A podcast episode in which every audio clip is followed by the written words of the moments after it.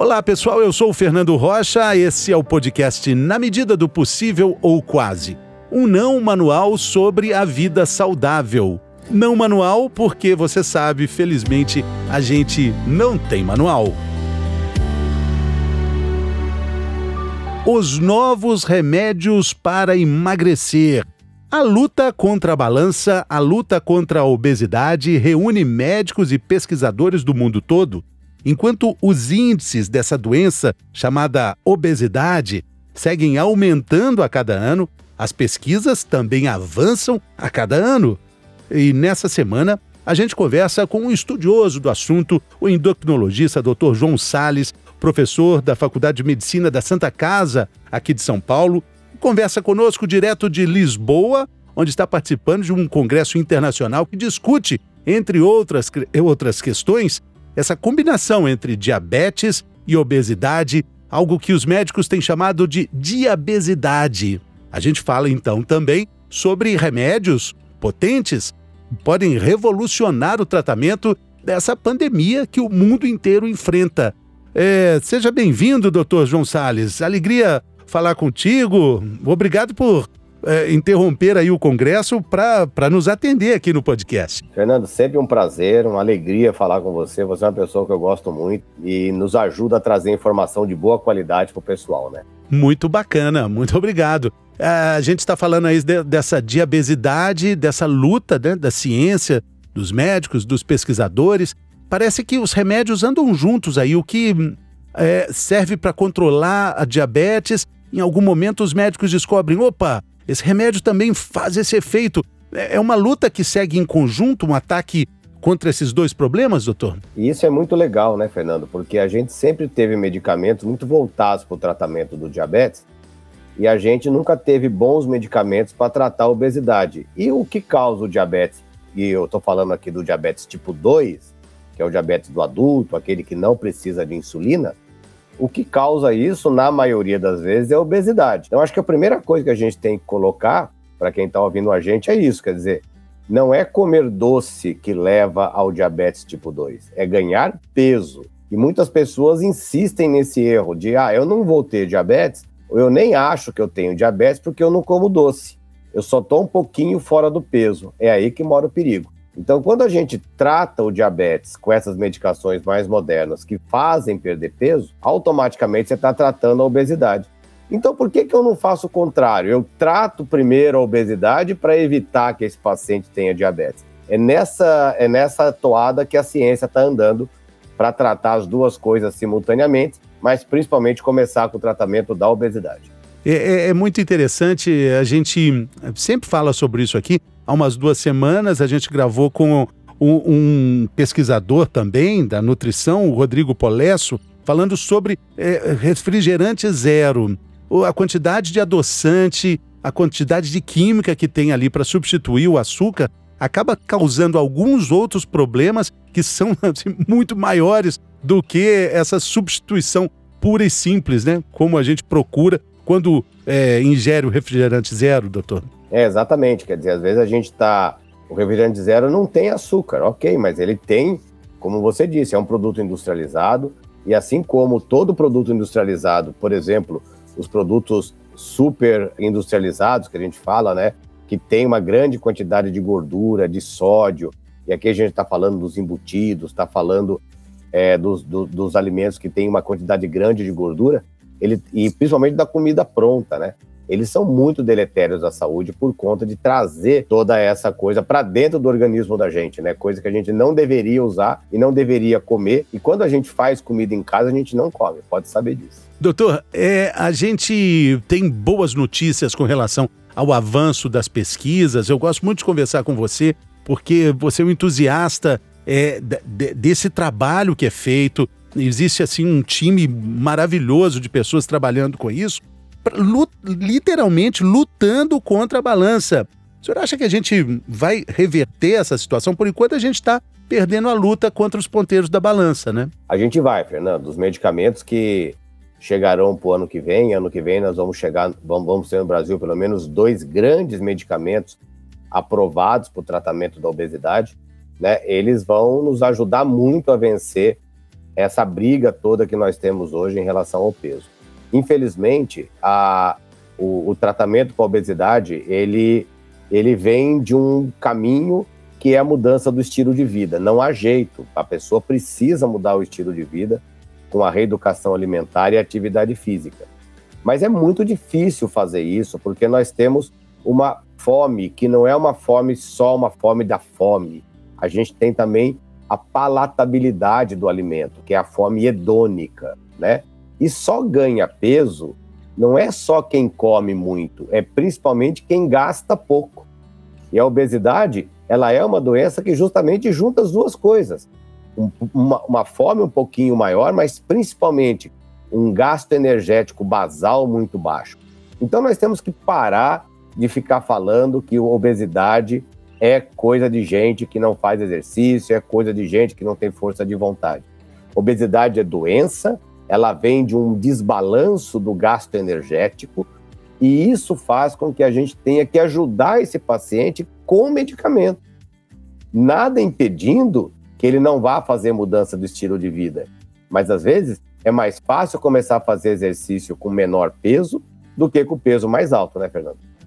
Que aí vai ser, né, vai ter uma possibilidade maior e até um risco de contusão também maior, né? Exatamente. Até entre os médicos, né, doutor, existe também uma certa. A gente participou de um evento recente onde o objetivo era exatamente conscientizar os médicos é, é, do diagnóstico assertivo dessa doença chamada obesidade. Entre vocês, médicos, existe também essa preocupação da doença não ser tratada, do problema não ser tratado como doença.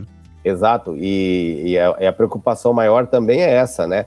De uma vez que eu vou ter medicamentos potentes para tratar a obesidade, a pergunta que fica bem, bem difícil de responder, porque nós ainda não temos uma, um consenso sobre isso, é: tá bom, até quando esse paciente vai tomar remédio para obesidade? Olha, eu estou falando de uma doença crônica, eu estou falando de uma doença que a obesidade é uma doença que não tem cura, mas ela tem controle com a mudança do estilo de vida.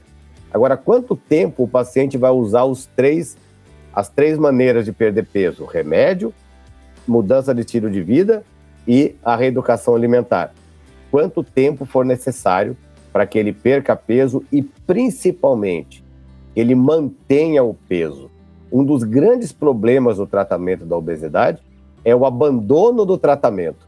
As pessoas deixam de usar o medicamento para obesidade, as pessoas deixam de fazer exercício, deixam de comer saudável e elas não ganham tudo o que elas perderam. Elas ganham o que elas perderam e mais um pouquinho.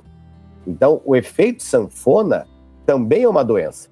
E a gente previne o efeito sanfona com o uso crônico das mudanças que o paciente tem que fazer para perder peso: medicamento, estilo de vida e reeducação alimentar.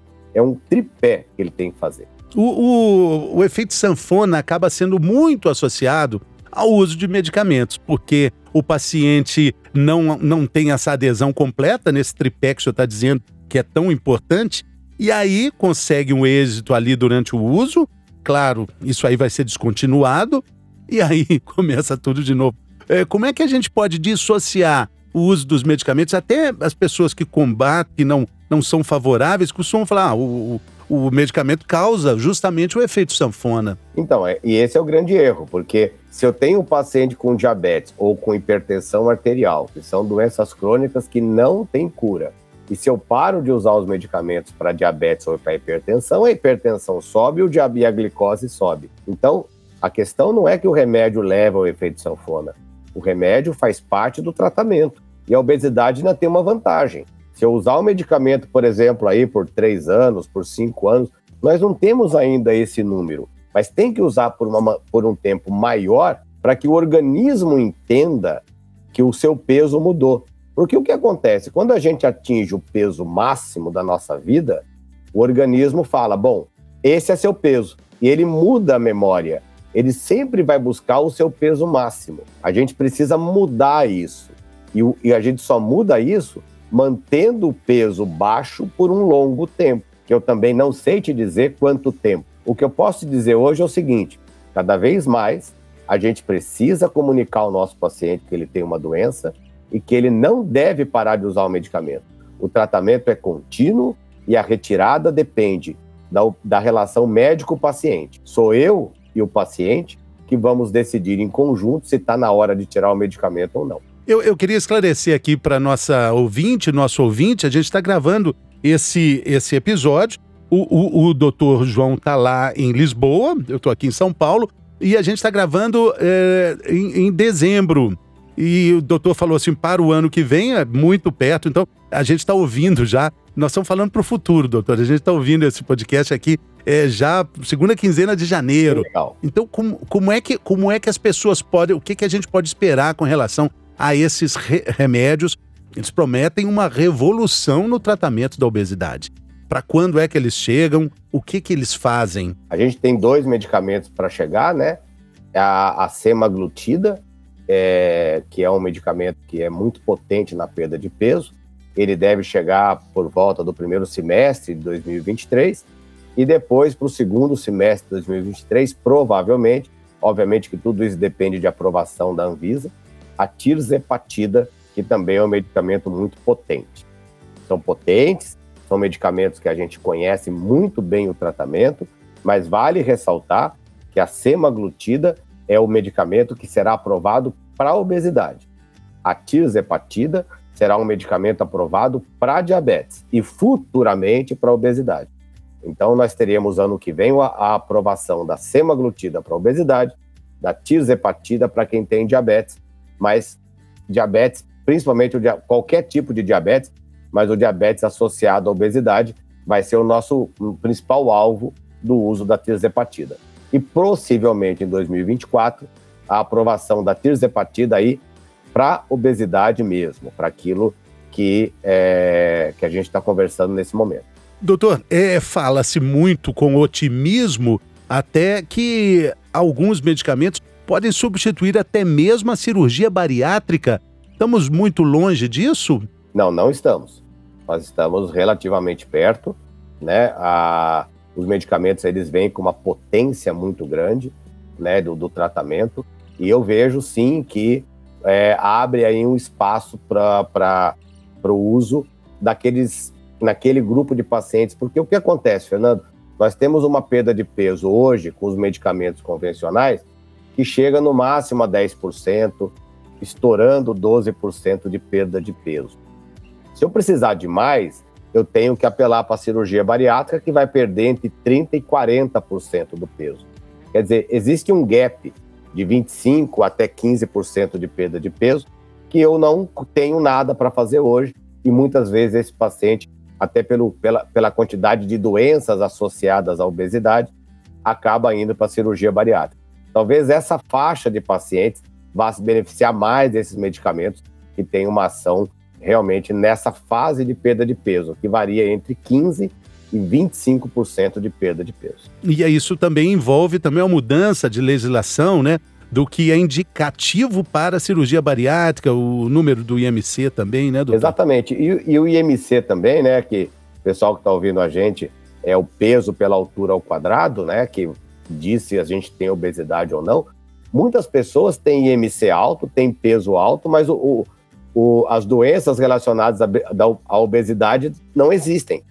Então, às vezes, tem paciente com MC alto, mas ele não tem diabetes, ele não tem hipertensão arterial. Agora, não é porque o IMC é baixo que você está livre de ter essas coisas. Porque o que importa, na verdade, Fernando, além do IMC, obviamente, é a distribuição de gordura. E eu posso deixar um alerta aqui para o pessoal. A circunferência abdominal é o nosso grande problema. Quem tem circunferência abdominal muito alta, não fique esperando o IMC subir. Já vá procurar auxílio, porque dessa maneira a gente já vai tratar as doenças relacionadas à obesidade o mais cedo possível. Muito bem, vamos dar esses números então, para alegria ou desespero da nossa ouvinte do nosso ouvinte. Quais são os números, doutor, da circunferência abdominal? Circunferência abdominal medida com uma fita métrica em pé medindo mais ou menos na altura do umbigo, né, da cicatriz na umbilical. Altura do umbigo. É, a altura do umbigo é bom porque não dá para murchar a barriga. Não dá, e tem que é? respirar depois, hein? Não vai ficar puxando o ar e murchando a barriga, tá? é, tá, então... 80 para mulher e 94 para o homem. Na prática, Sim, Fernando, então, uma calça... 40... Ficha, é assim, olha, é, então é, a, a, fita métrica na linha do umbigo. Na linha do umbigo. Na linha do umbigo, né? Barriga normal. Normal. Né? Relaxa a barriga. Relaxa. E aí vai dar entre 80 para mulher e 94 para homem, já é uma circunferência abdominal fora do normal. Na prática. Mais do que isso, não precisa nem falar o que, que é, então, né? É, na Mais prática, isso... uma calça acima do número 42 no Brasil já é uma circunferência abdominal mais alta. Doutor, aí foi muito alta essa régua. 42 é modelito. 42 é, é filé de borboleta. aí pegou pesado. 42 para os homens e 30 e o que para as mulheres? Não, é, na, na, calça feminina 42. também 42. No homens e mulheres. É isso aí, né? É, é, roupa de aeromoça, né? Diz que a aeromoça recebe uma, as roupas quando, no início do ano e fala assim: não tem troca. Mas é importante a, troca, gente, a gente discutir isso, porque não é todo mundo também que tem circunferência abdominal alta que tem problema. Mas se você está com a circunferência abdominal, não você, Fernando, quem está ouvindo a gente, é, a gente vá procurar auxílio. Vá ver se você Sim. não tem uma glicose alta, meça a sua pressão, olhe o seu triglicérides. A grande dica é, da obesidade que pode virar doença são as pessoas que têm triglicérides altos. Triglicérides ele é um bom marcador de que alguma coisa não está muito bem com você. Então, faça exames, cuide da sua saúde, é muito importante isso. Essa investigação do diabetes, né? A gente já conversou outras vezes, né, doutor? É sempre muito importante lembrar que existe um número altíssimo de diabéticos no Brasil, mas existe também um número alto de pessoas que são diabéticas e diabéticos e não sabem. Muitas vezes porque vão lá fazer esse hemograma e aí faz o exame né, em jejum, fica todo feliz porque deu tudo certinho, mas o exame que vai indicar é outro, né? Pode ser outro, né, doutor? É, tem até um, um vídeo na internet que o, um humorista que fala isso, né? Olha, eu fiquei sabendo que metade das pessoas que têm diabetes nem sabem que tem. E aí ele fala assim: por que, que a Sociedade Brasileira de Diabetes não conta? eu tô. Então, exatamente, a gente está contando, né? Se você tem circunferência abdominal aumentada, se você tem triglicérides alto, tem mais de 40 anos, tem história na família de diabetes, se você nasceu com mais de 4 quilos, né? É, ou se você é mulher e teve um filho com mais de 4 quilos, né? Você está sobre risco de ter diabetes. Então vá fazer o exame. Vá fazer a, a, a glicemia de jejum, vá fazer o exame de hemoglobina glicada, leva para o médico para ele analisar e começar o tratamento do pré-diabetes. E qual é o tratamento do pré-diabetes? A redução do peso. Tem um trabalho muito interessante, Fernando, de um, de um pesquisador inglês, ele foi até falado aqui no Congresso. É, o que, que ele fez? Ele pegou pacientes que já tinham diabetes, né, e que estavam acima do peso, e tinham diabetes até seis anos, tá? até seis anos de diagnóstico, sem usar insulina, só comprimidos, e que estavam fora do peso. E propôs a essas pessoas a reversão do diabetes. E ele conseguiu, desde que as pessoas perdessem por volta de 15% do peso. Então, veja bem, ele conseguiu mostrar, obviamente, que a maneira pela qual ele fez as pessoas perder peso é algo que a gente não consegue aplicar na prática clínica diária. É difícil, porque as pessoas comiam muito pouco e faziam muito exercício, mas era um grupo que estava ali confinado para fazer isso. Mas ele provou, é, é um estudo de prova de conceito, de que perder peso funciona. Então, se está com pré-diabetes ou se até já está com diabetes, perder peso é a solução. E a gente vai ter ferramentas medicamentosas muito boas para ajudar nesse processo. E, e, a boa notícia é que não estamos falando de números assustadores né, nessa perda de peso. 10%, 15%, como o senhor já disse, é, é já é significativamente é, um sucesso, né, doutor? Pode gente, ser, né? A gente está falando de reversão em, em 15%, mas se eu se eu quiser uma melhora do diabetes ou da hipertensão, 5% já, já é efetivo. Ou seja, é, a gente não pode objetivar números inalcançáveis. Né? Você chega no médico e ele fala para você, você tem que perder 30 quilos.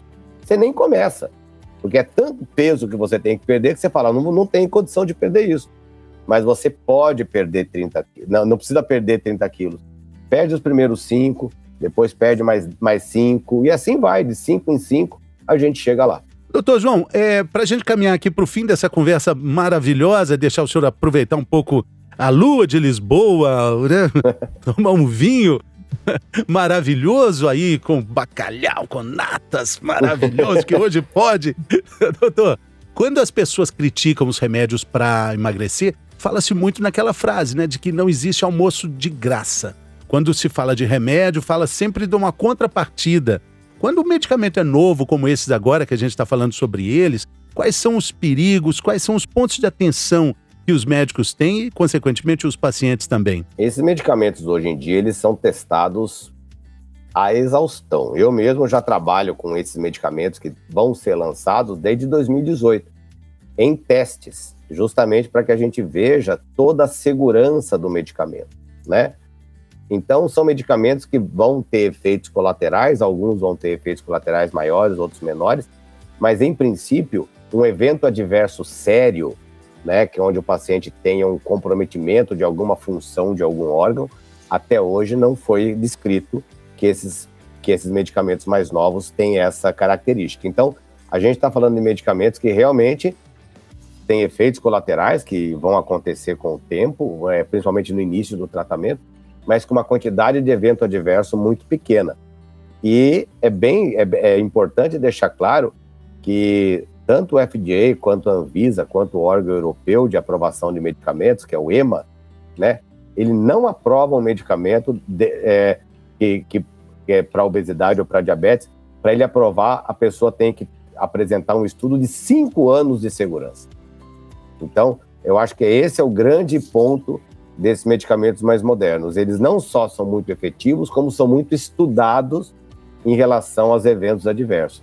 E são indústrias farmacêuticas sérias, que têm aí o seu, o seu departamento de farmacovigilância atento a qualquer problema que esses medicamentos podem causar. Porém, não é milagre. É preciso ter uma participação efetiva, mudança de consciência, tudo isso continua valendo, né, doutor? Foi o que a gente falou no começo, quer dizer, o no medicamento é um, tri, é, é, é um pé do tripé. O, os outros dois pés são a mudança do estilo de vida com atividade física regular, que não precisa correr maratona, pessoal. É fazer alguma, algum exercício mais regular e principalmente com a, com a reeducação alimentar. É fundamental. A gente pode, de vez em quando, né, comer alguma coisa mais, mais calórica, mas a gente não pode fazer disso um hábito, né? O hábito não significa que a gente tenha que comer todo dia uma coisa calórica. Vez ou outra, a gente vive num, num mundo, né, que é um mundo cercado de prazer de comer, né? A gente sempre, eu tô aqui em Lisboa, você pode falar, não, quero comer alguma coisa diferente. Lógico, você está num lugar que não é seu. Você pode aquele dia, né? Voltou, entra de novo na reeducação alimentar. É isso que é o, que é o, que é o nosso caminho do meio, nem para lá nem para cá. Bem, sugiro então hoje uma, uma lagosta no Ramiro. Vou pensar no seu caso. Hoje pode. Doutor, muito obrigado pela participação. Sucesso aí é, no, no estudo, sucesso nesse ano que começa agora, em tantas, tantos desafios. Uma jornada aí, com certeza, muito bem trilhada. Muito obrigado. Obrigado a você, Fernando, pela oportunidade. E vamos sempre caminhar juntos para trazer as informações e parabéns aí pela, pelo trabalho que você faz. Muito legal. Vamos lá. Valeu, pessoal.